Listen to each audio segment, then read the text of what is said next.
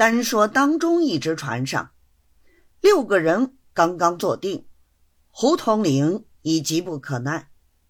头一个开口就说：“我们今日非往常可比，需大家尽兴一乐。”府里营里只答应：“是是。”统领眼睛望好了照不了，知道他年轻好玩，意思。想要他开端，乞巧碰着他一肚皮的心事。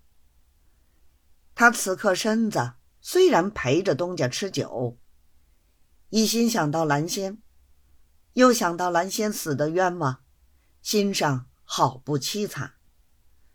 肚皮里寻思：倘若此时蓝仙尚在，如今陪了东家一块吃酒。是走了明路的，何等快活，何等有趣！偏偏他又死了。想到这里，不禁掉下泪来。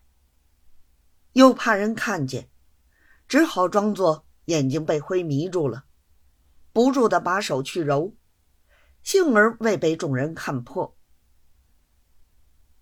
当下胡统领张罗了半天，无人答腔觉着很没意思，还亏周老爷聪明，看出苗头，暗地里把黄老夫子拉了一把。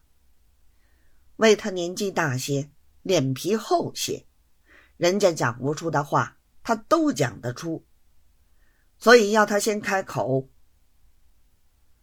他果然会意，正待发言，乞巧龙珠在中餐门口招呼伙计们上菜。黄老夫子便趁势说道：“龙珠姑娘弹的一手好琵琶，钱塘江里没有比得过她的。”胡统领道：“不错不错，你老夫子是爱听琵琶的。”黄老夫子道：“好琵琶人人爱听，今天不比往常，即应该。”拖略行迹，烦龙珠姑娘多弹两套，替统领大人多消几杯酒。胡统领道：“今日是与民同乐，兄弟头一个破例，叫龙珠上来弹两套，给诸位大人师爷下酒。”龙珠巴不得一声，赶忙走过来坐下，跟手凤珠。已跟了进来，胡统领一定要在席人统统叫局。本府参将个人叫了个人相好，周老爷仍旧叫了小把戏招弟。黄老夫子不叫局，胡统领倒也不勉强他一定要叫。末了临到赵不了，胡统领道。今天是先生放学生，准你开心一次。你叫哪个？赵不了回说：“没有。”胡统领一定要他叫，他一定不叫。胡统领心上很怪他，背地里作乐，当面假撇清，这种不配抬举的，不该。叫他上台盘，心上如此想，面色就很不好看。哪里晓得他一腔心事，满腹牢骚，他正在那里难过，哪里还有心肠再叫别人呢？当下胡统领便不去睬他，忙着招呼隔壁船上文气等统统叫局。此时蓝仙已死，玉仙无事，依旧做他的生意。文七爷于是仍把他叫了来。赵不了隔着窗户看见了玉仙，想起他妹妹，他心上更是说不出的难过。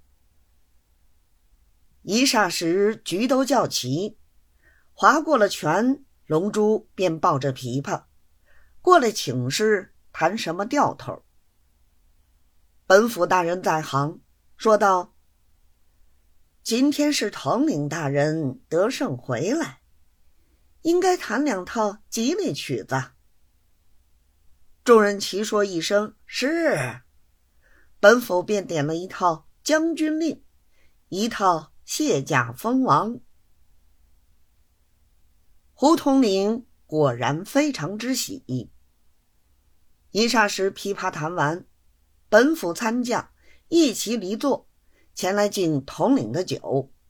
齐说：“大人卸甲之后，指日就要高升，这杯酒是一定要吃的。”胡统领道：“要喜大家喜，兄弟回来。”就是要把今天出力的人员禀请忠诚，结结实实保举一次。几位老兄忙了这许多天，都是应该得保的。